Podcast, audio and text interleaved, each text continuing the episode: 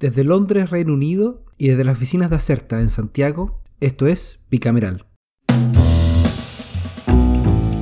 Una semana de alta intensidad tuvimos en el Congreso Nacional a propósito de la crisis sanitaria y económica que implica evitar la propagación del COVID-19 o coronavirus.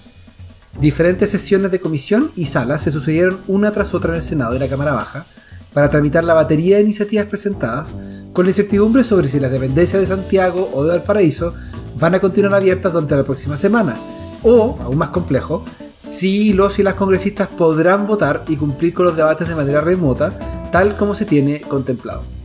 Pero antes de pasar a comentar la semana legislativa, quiero contarles que en la segunda parte de este capítulo vamos a presentar una entrevista que le hicimos la semana pasada, que la habíamos guardado un poco, a las autoras de un nuevo libro que acaba de sacar la Biblioteca del Congreso Nacional llamado 109 Parlamentarias, que cuenta la historia de estas 109 mujeres pioneras que han participado como legisladoras en Chile. Eh, es un libro súper entretenido, así que los invito a que después de que terminemos la conversación con Ian, nos quedemos, eh, se queden ahí y nos escuchemos un poco desde las editoras de este libro eh, el proceso y, la historia de estas mujeres que han de alguna forma marcado y, cambiado el curso del país. Así que eso.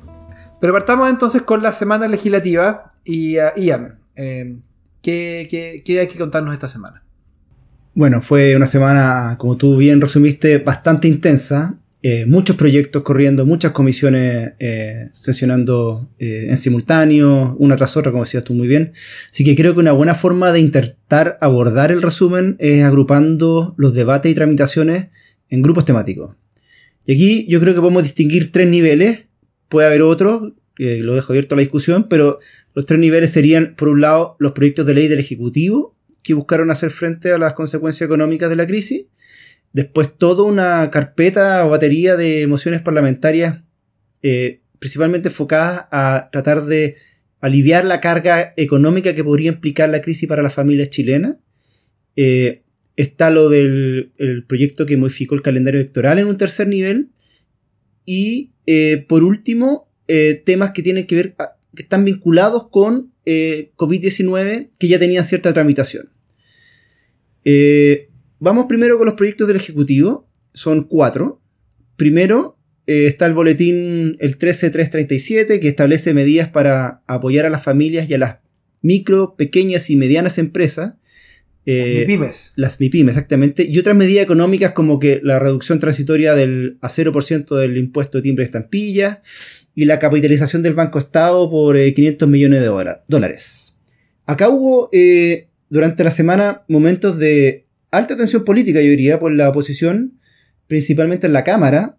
Eh, se mantuvo firme en buscar conseguir que el Ejecutivo aumentase el monto de un bono propuesto de 50 mil pesos que se incluye en la iniciativa por cada causante de subsidio familiar y de otros 50.000 por familia en el caso de ser usuario del subsistema de seguridad y oportunidades que se llama. Eh, y bueno, el, Senado aprobó esta, esta fórmula, pero en la Cámara fue rechazado. Junto con otro tema que tenía que ver con la búsqueda de financiamiento adicional por parte del gobierno de Chile, en Chile o en el extranjero, por hasta 4 billones de dólares. ¿ya? Bastante dinero. Al final, el gobierno accedió a mantener el, el, perdón, se mantuvo firme en mantener el bono 50.000, pero accedió a ampliar la cobertura. Creo que eh, la diferencia entre el, momento 1 y el momento 2 después de la negociación son algo así como 600.000 personas. La oposición también pedía eh, que el bono fuera de 100.000 pesos y hasta por tres veces mientras durase el estado de catástrofe. Eh, por ahora el Ejecutivo se mantuvo firme en que sea solo uno, pero se comprometió, y hay un, hay un acuerdo que surgió de la comisión mixta que vino después de esta conversación, a evaluar la posibilidad de entregar el bono por más de una vez si es que las circunstancias así lo necesitan. El segundo proyecto eh, es el 13352, lo pueden buscar ahí en, los sitios de, tramitación de los... si no tienen nada mejor que hacer. Bueno, hay mucha gente en cuarentena estos días acá. Eh, y este proyecto permite acceder al seguro de desempleo en circunstancias excepcionales durante esta emergencia. En lo fundamental, eh, el mensaje permitiría, en caso que la autoridad competente tome decisiones que impliquen la paralización de actividades que está pasando y que impida la prestación de los servicios contratados, eh, que los trabajadores afiliados al seguro de desempleo tengan derecho a sus prestaciones. Este proyecto eh, se seguía debatiendo hoy día en el Congreso, hoy viernes, con sesiones especiales. Eh, de hecho, mientras grabamos, todavía estamos a la espera de la votación en la, en la- en la sala de la Cámara. Pero ayer jueves fue aprobado en el Senado también hasta muy tarde en la noche. Eh, y en la mañana pasó por las comisiones de Trabajo y Hacienda de la Cámara, que, donde hubo una, una discusión bastante intensa, especialmente la primera. Y porque ahí la oposición buscó incorporar beneficios para un universo mayor de trabajadores, especialmente el mundo de los honorarios y el- los empleados informales, que son un área que este proyecto no cubre. No estoy diciendo que el Ejecutivo no esté pensando en ellos, pero eh, hoy día el foco está, en este proyecto está en, en el, en el mundo de los trabajadores eh, formales, digamos, ya con un contrato y que, y que, y que cotizan en el seguro. Eh, aquí hay un tema en complejo, efectivamente, porque la oposición va a insistir, eh, influido además también, no lo vamos a tocar, pero en, en la, en la semana surgió un dictamen de la Dirección del Trabajo de ayer jueves que, que como que crispó los ánimos en el Congreso. Y eh, entiendo que en la Comisión de Trabajo se consiguió, o se acordó, que la oposición y el oficialismo, el gobierno, conforman una mesa de trabajo eh, con medidas para estos grupos laborales que quedan un poco fuera del, beneficio. Y finalmente está el, el proyecto de inducto general eh, conmutativo causa la pandemia, pero eh, tú querías decir algo, Javier, antes de, de mencionarlo. Sí, no, como mencionar, eh, esta semana tuve probablemente uno de, de mis tweets eh, más, más con, con más likes y, y- y retweets que en Ya. toda mi carrera, que fue cuando, cuando comenté cuáles habían sido las medidas del gobierno británico, exactamente en el mismo tema que tú comentabas recién sobre el, sobre el tema de continuación de trabajo o de la continuación de los, de los salarios. ¿Ya? Eh, el gobierno británico estableció que va a, mm, a pagar eh, hasta el 80% del sueldo con un tope de 2.500 libras, que es un poco más allá de la mediana, del sueldo mediano, eh, directamente del bolsillo eh, aquellas empresas que no puedan pagar ese costo para sus trabajadores con el, con el objetivo de que no los despidan, o sea, que la gente no pierda el trabajo. Perfecto. A lo más su, su sueldo se va a reducir en un 20%. Si es que la empresa no quiere, no quiere hacer- complementar ese 20%. Y también eh, anunciaron ayer eh, la misma iniciativa, pero esta vez para trabajadores independientes. Ajá. La diferencia es que ahí no- todavía no está tan claro exactamente cómo lo van a hacer. Eh, entiendo que los, los trabajadores van a tener que presentar un promedio de ingresos mensuales con, con el equivalente a las boletas, con los invoices, y a partir de eso el gobierno, y, y con el mismo tope, 2.500 libras al, al mes. Entonces, es interesante porque es una. Cuando, cuando el, el ministro de Hacienda, Rishi Sunak, Sí. eh, hizo la declaración de la primera vez, dijo esto no va a tener límite. O sea, nosotros no nos vamos, el, el Estado no va a tener ningún límite esta hora. Como que va a llegar y va a entregar todo, el- todo lo que sea necesario. Eh, Son los privilegios que se pueden dar países eh, en, en el mundo desarrollado. Ahora, hay que entender que el Reino Unido no es como que tenga arcas fiscales eh, completas. Claro. No, no, no, es un país que está endeudado, como gran parte de los países de Europa, eh, que viene de tres años complejos con el Brexit. Lo que sí es un país que tiene las espaldas para poder endeudarse Claro. a un precio probablemente mucho más barato que el que tiene Chile. Entonces, eso quizás es la razón principal por la que, por la que el Reino Unido puede hacer esto. Y, y, bueno, uno no sabe si Chile puede o no puede, pero en el fondo, ¿por qué tomaron la decisión de hacer este, este tipo de iniciativa? Sí, interesante mirar afuera un poco en este tipo de circunstancias. De hecho, de estar lleno esta- estos días de casos de cómo están abordando la crisis los distintos países. Buen, buen aporte. Permíteme volver al- al- a la lista de proyectos para eh, que pasemos rápido a la, a la entrevista. Eh, estaba diciendo que el- el- la primera categoría de proyectos eran los, los que movió el Ejecutivo, su, su mensaje. Y el tercero de esto es el que tiene que ver con una, conceder un indulto general conmutativo a causa de la pandemia para el universo de condenados que tengan más de 65 años, que sean mujer embarazada o que tuvieron un hijo o hija, o que tuvieron un hijo o hija eh, menor de dos años, que residan en alguna de las cárceles del país. Eh, obviamente se excluyen todos los delitos considerados los más graves, pero esto fue, est- est- esta oportunidad o esta fórmula que se está considerando desde el Ministerio de Justicia generó un debate y está generando hasta hace muy poco rato un debate bien, bien sensible en, en el Congreso, en tanto en el Senado menos, pero en la Cámara mucho más, eh, porque los sectores más conservadores del oficialismo acusaron que los condenados por violaciones de los derechos humanos no podrían acceder a esta fórmula. Eh, yo creo que el, ministro de Justicia fue eh, eh, Hernán fue bastante claro en su explicación. Pueden acceder al, al, video de la, de la, sesión de hoy si tienen interés. Eh, ¿Por qué no, no, no, no sé, ellos no tendrían este beneficio? No solamente apuntándose a ellos, sino que, como decía, en términos bien generales, a los delitos graves. No, no están considerados dentro de esta fórmula. por último, de los proyectos del Ejecutivo llegó hasta el tercer trámite. Es muy probable que la próxima semana, bueno, veamos cómo va a operar el Congreso, pero hasta la, eh, está muy próximo a, terminar su despacho, un proyecto de ley que establece un régimen jurídico especial para procesos ante los tribunales de justicia hasta que termine la excepción constitucional de catástrofe. Eh, yo creo que está, es muy entendible, muy razonable. El, el, Poder Judicial, de hecho, anunció la semana que había mandado como al cincuenta y tantos por ciento de sus funcionarios trabajar eh, desde manera remota y estaban reduciendo al mínimo la, las sesiones de, de, sus comisiones. Eh, pasemos, Javier, a uno de los temas que, más hemos seguido en el podcast y que sería como la segunda categoría de, temas que tienen que ir con el proceso constituyente. ¿Qué pasó esta semana en el Congreso con eso? Bueno, a comienzo de semana, finalmente la Cámara de Diputados aprobó y despachó eh, la, moción que reprograma el plebiscito del 26 de abril para el 25 de octubre y que ya comentamos la semana pasada. Yo quería detenerme un segundo en el debate que se generó en la Comisión de Constitución y, que, se siguió con intensidad en la sala. Pasa que hay diputados oficialistas que anunciaron la que esta reprogramación del plebiscito tendría una consecuencia en caso de que ganara el apruebo y que ganara también la opción de la convención mixta. el, el, problema concreto es que las nuevas fechas harían topar los periodos de campaña de algunos parlamentarios con el funcionamiento de la convención, porque hay que recordar que aquellos miembros que son parlamentarios em, tendrían que, si quieren ir a dar lección, hacer campaña al mismo tiempo que están participando de la convención.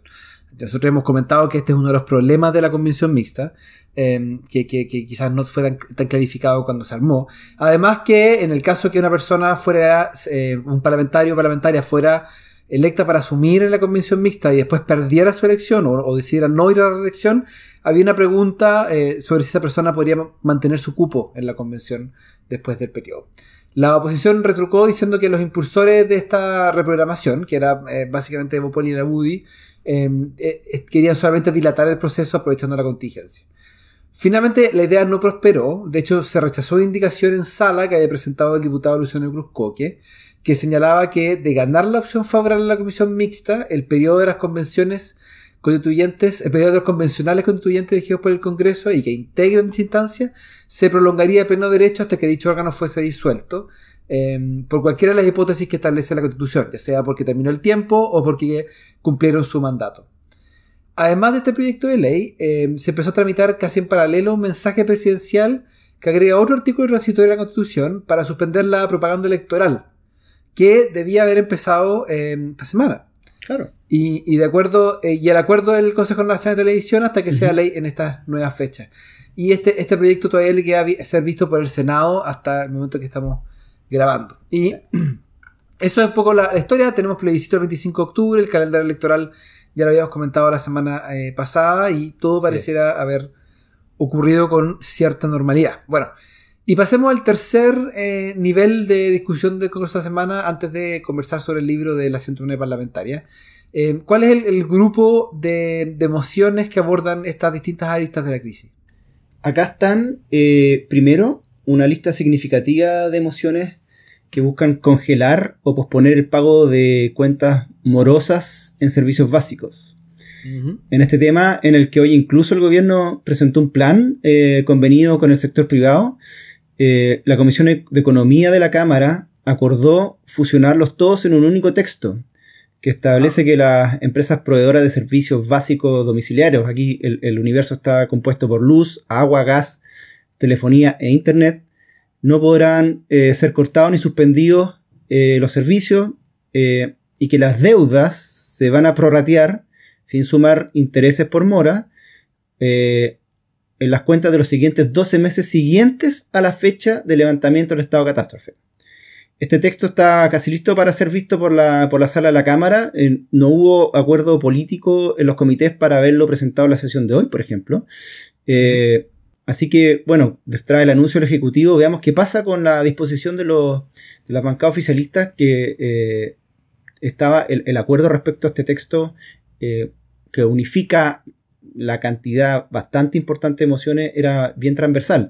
De hecho, un, dato aparte, ¿ah? esta semana estábamos contando algo así como cuarenta y tantas mociones que se presentaron, incluso yo creo que podría llegar a mucho más con las sesiones especiales de hoy, eh, un récord bastante importante eh, para las estadísticas eh, cuantitativas, digámoslo así, del Congreso Nacional.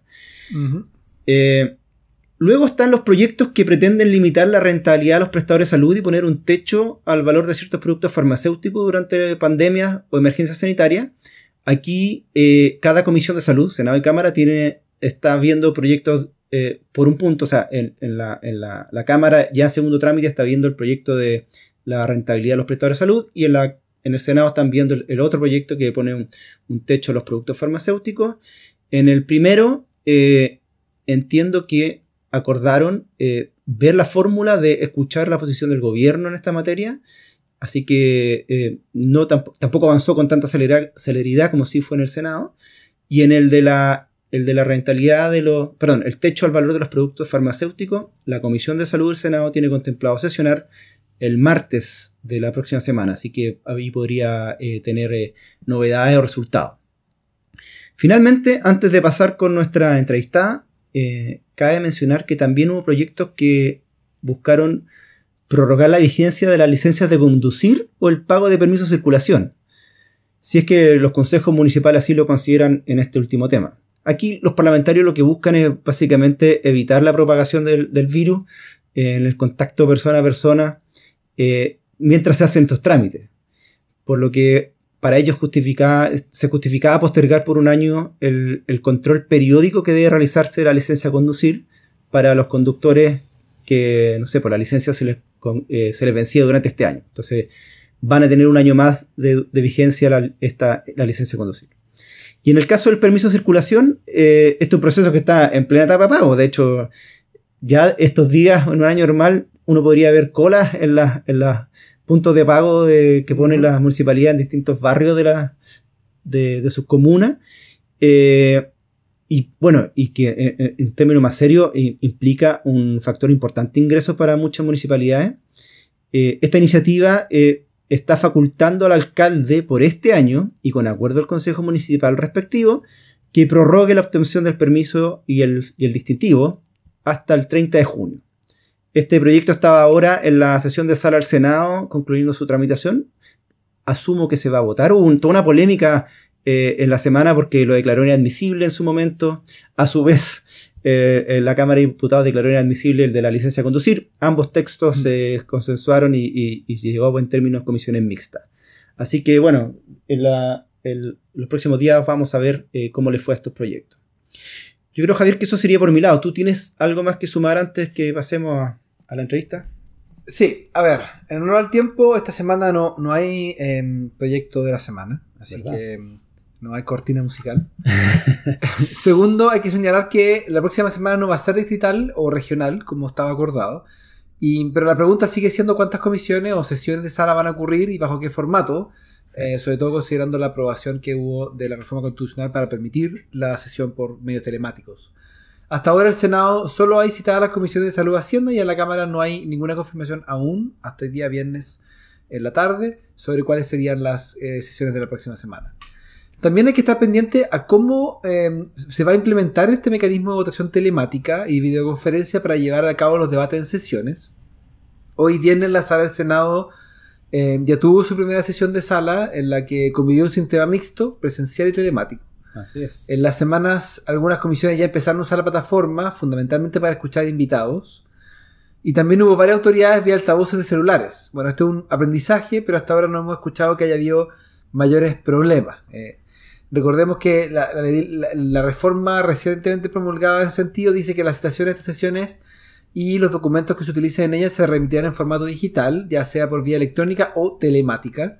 Y asimismo, la votación remota o telemática indica que se efectuará en forma nominal. O sea, cada congresista tendrá que anunciar eh, a viva voz, ya sea a través de un sistema online o no, eh, su, su, voto. Y en el Senado esto es más sencillo porque los senadores suelen anunciar su voto al momento de intervenir, pero en la Cámara la votación es al final de la sesión y se hacen todas las votaciones seguidas.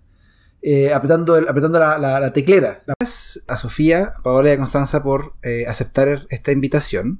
Para los que nos están escuchando, ellas son las editoras de un nuevo libro que salió en. Em, que fue editado por la Biblioteca del Congreso Nacional sobre la historia de las 109 parlamentarias que han pasado por nuestro Congreso. Em, es un libro súper interesante que además se puede eh, ver online. tuve el, el, gusto de leer gran parte de ello y fue súper interesante el, proceso. Y además porque tienen toda una conversación sobre el proceso mismo de construcción del libro que lo hace aún más interesante. Vamos. Es conversación sobre el libro, sobre los hallazgos, el proceso, etc. Y quisiera partir, bueno, presentando también, eh, eh, eh pidiendo a, Sofía Calvo y que nos cuente un poco cuál fue el proceso, de dónde nació la idea de hacer este libro eh, sobre la 109 parlamentaria. Nosotras pertenecemos a un, al equipo de género de la Biblioteca del Congreso, que es un grupo que se formó con funcionarios y funcionarias de la institución de manera voluntaria el 2017 y que hemos estado desarrollando actividades para concientizar el enfoque de género dentro de la biblioteca y eventualmente también en el Congreso. En ese contexto, el marzo del 2018, en medio de la conmemoración del Día Internacional de la Mujer, hicimos una actividad y a nuestra eh, entrevistada de ese minuto le queríamos hacer regalar un libro. Y cuando le queríamos regalar un libro nos dimos cuenta que la biblioteca había hecho muchas publicaciones de parlamentarios, hombres, eh, que efectivamente han tenido un gran aporte a la historia política del país, pero no había nada respecto a las mujeres parlamentarias. Y esa fue como la primera alerta. Entonces empezamos a pensar en la pose proyecto, eso ya hace dos años, y posteriormente vino todo este proceso que ocurrió en las universidades chilenas eh, que dio cuenta como de esta especie de cuarta ola feminista que empezó a vivirse en Chile, pero que ya anteriormente teníamos como sus primeros atisbos en el movimiento con el Ni Menos, etcétera, etcétera. y, eso fue como el, como el macro contexto que nos dijo, efectivamente estamos súper bien en esta vía y hay que hacer este, lo que busca es visibilizar eh, el legado político y parlamentario de estas mujeres. Perfecto. Em, y ahora voy hablar con, Paola. Eh, te quería preguntar sobre, sobre el proceso. O sea, una vez que ustedes se dieron cuenta de la necesidad de tener un libro que contara la historia o que hablara de, las mujeres que han, que han cumplido el rol de, parlamentaria, eh, ¿cómo, ¿cómo, se dio ese proceso? O sea, cuál fue la primera pregunta que se hicieron y de ahí en adelante cómo empezaron a diseñar el proceso de construcción de este libro? Mira, como, como tal como dijo la Sofi, igual éramos un grupo, entonces la idea muy espontánea pensamos fue que teníamos todas las posibilidades de poder emprender un proyecto de esta naturaleza, principalmente porque la biblioteca tiene un acervo eh, político legislativo importante que incluye a todos los parlamentarios, entonces sabíamos que podíamos acceder como a la fase de datos de primera fuente y empezamos más bien como a ver eh, cómo llevarlo adelante porque em, somos un grupo súper diverso y multidisciplinario. Entonces la idea era tratar de involucrar al máximo de personas, de que fuera un proyecto colaborativo, empezamos las conversaciones con compañeros y compañeras de distintas áreas y también como buscando involucrarlo en este desafío de instalar, por una parte, esta perspectiva de género en la institución, pero también con miras como sabiendo que este, que este proyecto iba a causar un gran impacto. Entonces, eh, que era bueno, bueno, para el proyecto, para la institución y para todos los que estábamos participando del proyecto, desde quienes lideramos hasta, bueno, todo tipo de participación, de que lográramos involucrarnos, varios. Entonces, siempre concebimos el proyecto como bien colaborativo. Perfecto. Y, en términos del, del tú, contabas que hay, eh, ustedes tuvieron acceso a gran parte de las fuentes primarias, de los documentos. Eh, ¿qué, fue? ¿Había algún tipo de precedentes al respecto de personas que hayan estado buscando información sobre las parlamentarias mujeres? ¿O ustedes se encontraron con un montón de información que nadie siquiera se había preocupado de catalogar, de mirar, de revisar, etcétera? Mira, hasta ese momento, como esto partió en 2017, la verdad es que no era un tema que nosotros encontráramos que había gente preguntando por esto, no. De hecho, yo diría que de manera así como bien seria y sistemática, fuimos nosotros los que partimos con, esto, al menos al interior de la institución, y hasta y a la fecha no, no sabíamos de ningún antecedente, digamos, al respecto. Estaba toda la información, pero de manera, en el fondo, como está todo, o sea, no había un criterio que relevara, por ejemplo, el rol de las mujeres en el Congreso. O sea, tú encontrabas información de las parlamentarias de, catalogada, archivada y más o menos como con el mismo enfoque que encuentras la información de los de los parlamentarios. Y ahí también había una oportunidad para nosotros. Ahora, una de las cosas que a mí más me llamó la atención, debo decirlo, cuando, cuando supe del, libro fue el número. O sea, son 109 parlamentarias en una historia que son casi... Em, son más de 4.000 personas que han pasado por el Congreso como, como parlamentarios electos. Y fue bien impactante darse cuenta, bueno, no es sorprendente cuando lo mira a la luz histórica, pero también da cuenta de un, de, un proceso de exclusión que ha estado consistentemente, bueno, y hemos tenido que... Eh, la, discusión de paridad en la, en, la, Convención Constituyente probablemente es el mejor reflejo de, de, ese, de ese, proceso. Eh, voy a aprovechar de, preguntarle a, Constanza sobre eh, sobre casos particulares, o sea, eh, yo, si ustedes revisan el libro que está en la página de, la biblioteca bcn.cl slash 109 parlamentarias, corrígeme si me equivoco, estoy perfecto. Eh, ustedes lo, catalogan por periodo en que la, en que la mujer, la parlamentaria entró al Congreso, si no me equivoco. Y, hay muchos casos interesantes en el proceso, pero si tuviéramos que revisar algunas parlamentarias destacadas en este proceso, quizás ¿cuáles serían eh, las que tú recomendarías o, que te llamaron más la atención en el proceso de construcción del, libro? Eh, o sea, para mí particularmente yo creo que, o sea, primero hay que hacer una salvedad de, lo, que, lo que decía Paola adelante, que ya hay, hay barreras importantes estructurales en participación de las mujeres en política y eso da cuenta de este número. En ese sentido, em, para, para mí personalmente fue como una gran sorpresa leer los temas de interés y, las temáticas relevadas por parlamentarias, sobre todo, por ejemplo, o sea, hace décadas, como incluso previo al 73, sobre temáticas como divorcio, que, que, son temas que hasta hace un par de años todavía generaban bastante controversia acá en, Chile y revisar qué parlamentarias que uno ya primero no conocía y segundo tampoco se imaginaba que en esa época iban a relevar estos temas eh, fue súper importante. Por ejemplo, como que la primera diputada Inés Enrique, yo no tenía idea que había estado, por ejemplo, tantos años en el Congreso.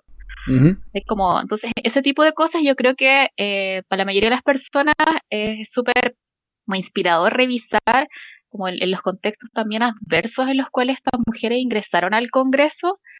Eh, eh, yo creo que es, también súper decidor de, de, la época, y pero a pesar de que eran temas que eran súper como avanzados para su época, eh, ya sea en torno al cuidado, por ejemplo, eh, muchas parlamentarias eh, impulsaron la, ley que tenía que ver con la JUNJI, con la Junta Nacional de Jardines Infantiles, porque reconocían la importancia de tener apoyo en, las temáticas de cuidado y que eso impedía, claro, el discurso de la época, por ejemplo, que las mujeres fueran a trabajar. Ahora, claramente el discurso de en torno al cuidado como que es mucho más amplio y va en torno hacia incorporar a toda la sociedad eh, Em, en esto, pero eso, no sé si las chiquillas tienen alguna parlamentaria preferida.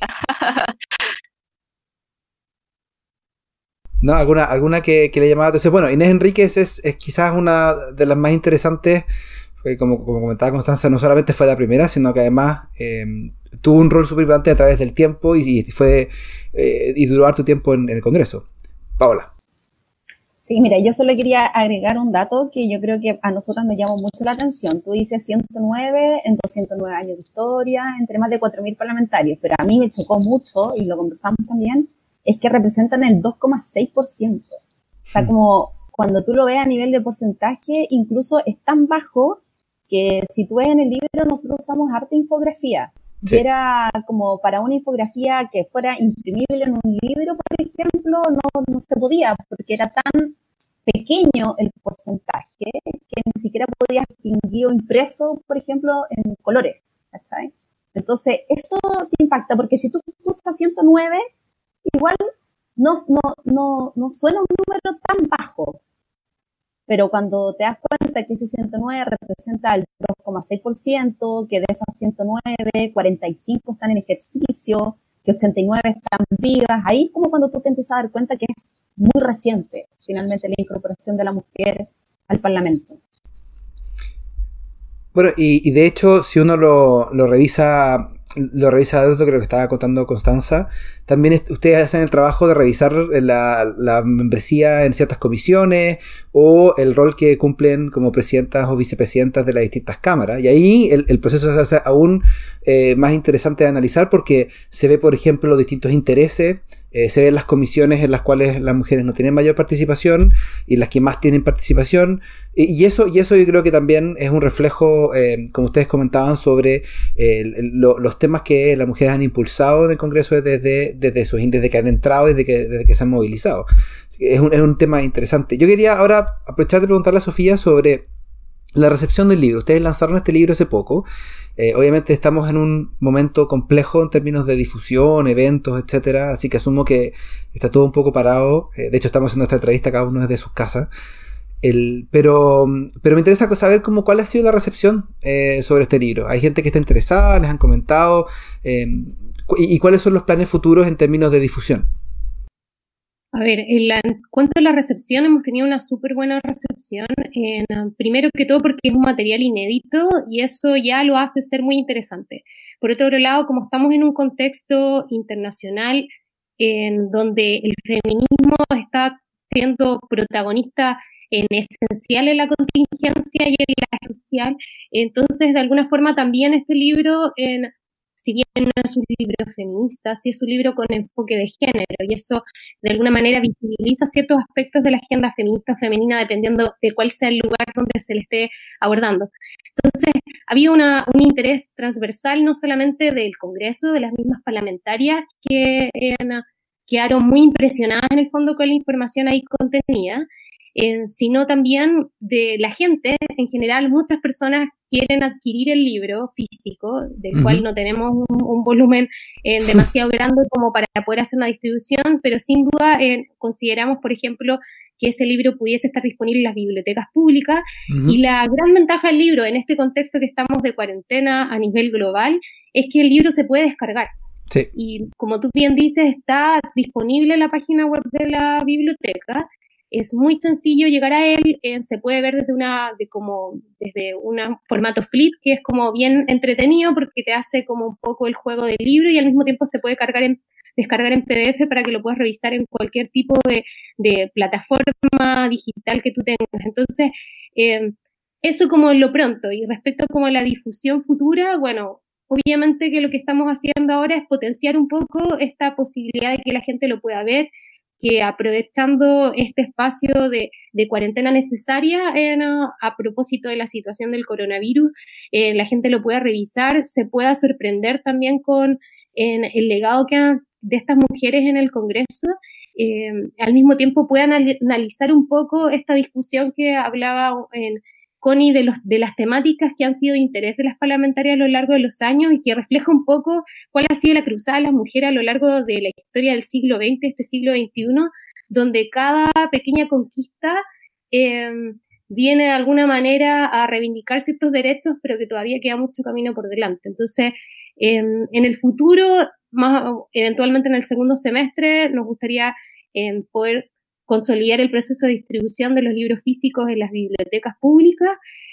al mismo tiempo, también nos gustaría poder generar tipos de actividades de difusión más específicas y sin duda uno de los aspectos que tenemos considerado es el que el libro sea una herramienta para la formación cívica con enfoque de género. Entonces, para ello estamos también pensando en material de apoyo para en colegios, y también para la gente en general, para que realmente pueda em, ver en esto una oportunidad para conocer a estas mujeres y para darse cuenta que gracias a estas mujeres y gracias a la, al acuerdo transversal que han tenido muchas de ellas para entender ciertas temáticas o para conquistar en ciertas luchas o, llevar ciertas luchas, las chilenas y chilenos tenemos una mejor calidad de vida. de hecho, o sea, tú, lo mencionaste, pero este es un, material súper interesante para colegios, eh, sobre todo en educación media. Eh, creo que es, un, material que puede ser súper útil para, enseñar sobre el Congreso también. O sea, no, solamente eh, como un material para hablar sobre las parlamentarias, sino también, como tú comentabas, cómo se genera el proceso legislativo y cómo ciertas coaliciones que se generan, en este caso una coalición a, través de temas, temáticas de género, son relevantes en el proceso de, formación de leyes. Solo un par de datos más interesantes sobre el libro. Uno que a mí me, dejó súper súper choqueado porque en el fondo también habla de los sesgos propios, ¿no? O sea, yo reviso las comisiones todo el tiempo, quienes participan, etcétera, y no me había dado cuenta que en 7 de las 24 comisiones del, del, Senado, las comisiones permanentes del Senado, no hay mujeres. Y en dos de, la, y en dos de, la, de las comisiones de la Cámara de Diputados, y en ambas, en ambas cámaras estamos hablando de la Comisión de Hacienda, que probablemente es una de las comisiones más relevantes, porque cada proyecto que requiere, eh, que requiere uso de recursos públicos pasa por, esa, por esas comisiones. Entonces, incluso en el día de hoy, en un, en, uno podría decir que estamos en un proceso caminando lento, pero avanzando en temas de representación de género en, el Congreso. Eh, hay espacios de exclusión súper importantes en, tomas de decisiones grandes en el proceso legislativo. Creo que, bueno, para mí fue sorprendente y también, de nuevo, es un reflejo más de, probablemente de mis sesgos que de, que de otra cosa. Antes de, despedirnos y darles de nuevo las gracias por el tiempo y, por habernos coordinado eh, en distintas partes del mundo para poder hacer esto, quería darles un espacio, si hay algo que, les gustaría decir, que les gustaría comentar, o alguna invitación que les gustaría hacer a la, gente para que lea el libro, para que lo descargue, además de lo que eh, contaba Sofía recién. Sí, eh, probablemente con esto Pau y Connie también me sigan con la idea, pero este libro, una de las cosas que nosotros quisimos fue inspirar porque creemos que el legado político y legislativo de estas mujeres puede inspirar a más niñas y más jóvenes a querer realizar cambios desde la vía institucional y entender que la democracia se construye entre todos, siendo una estamos viviendo un, proceso también en Chile muy importante en términos democráticos y creemos que esto este libro puede ser en ayudar a inspirar a la gente y ayudar a inspirar a estas nuevas generaciones que probablemente les no han tenido la posibilidad de entender con, con mayor claridad lo que significa esta construcción de la democracia desde una lógica colectiva, donde nadie sobra y donde todos nos tenemos que poner de acuerdo para construir un mejor país. Paola.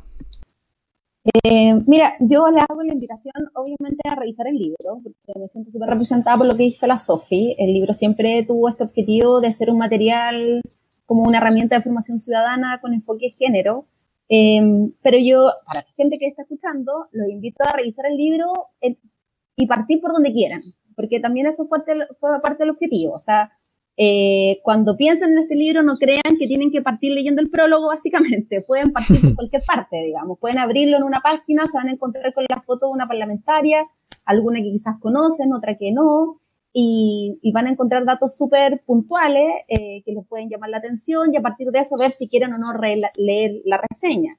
Y las reseñas también son, son de una plana, entonces eh, yo les invito a, mirarlo, a ojearlo y no a sentir que, bueno, que si proponérselo como una lectura, no va a ser una lectura latera, ni, ni tan larga, ni les va a dedicar tanto tiempo, porque es un libro muy fácil de leer. Eh, súper llamativo y con harta información y material gráfico que permite como ir entendiendo esto eh, de, distintas maneras.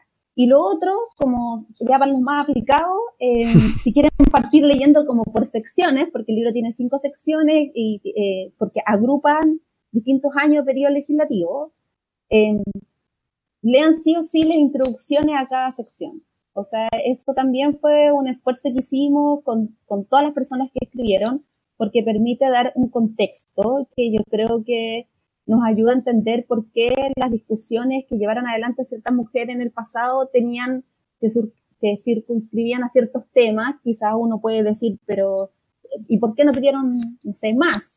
Pero había un contexto sociopolítico, eh, cultural, que se explica en esta introducción, que también es breve y muy sencilla de leer, eh, que permite y como, como tener una comprensión más amplia de, de, lo que pasa en ese, con ese grupo de mujeres. Eso es como para los más aplicados. y léanlo, descárguenlo, difúndanlo con todos quienes consideren que, que pueda querer saber más. ¿Cosas a agregar antes de...? Eh, o sea, obviamente me sumo a las palabras de Paola y Sofía y, para mí, claro, este, este libro es un hito que, que demuestra que las mujeres hemos sido y somos parte de como la construcción de la democracia chilena y hemos sido muy relevantes eh, en la historia legislativa también del país. Entonces, eh, como un dato eh, muy importante, el día del lanzamiento del libro fue el día en que se aprobó la paridad eh, para su constituyente. Entonces, eh, yo creo que eso no es casual. Entonces, como que este libro también sirva una especie de, de bandera y de lucha eh, para demostrar que las mujeres siempre hemos estado acostados eh, y que cada vez vamos a estar más y que nunca más sin nosotras. Muy bien, Eso. completamente de acuerdo. Muchas, muchas gracias a las tres por el tiempo eh, y por el trabajo que se dieron también con el libro. Eh, personalmente también lo puedo recomendar, creo que es un, tremendo material eh, y, que, bueno, el, sentirse absolutamente orgullosas del, del trabajo y, y, y ojalá, ojalá tenga harta llegada, porque en verdad es importante no solamente recalcar el rol de esas 109 mujeres pioneras, sino también eh, el, el, rol de, de, la mujer en general, como, como ustedes comentaban en, en, el proceso de toma de decisiones. Así que muchas gracias. Eh, las dejo invitadas a seguir escuchando Bicameral en el futuro. Asumo que les gustan los temas eh, de género y los temas eh, legislativos también. Así que eso y cuídense en esta época de coronavirus. Muchas gracias para ti por la invitación. La invitación también es a quedarse en casa y seguir escuchando Bicameral. Chao, muchas gracias. Chao. Chao.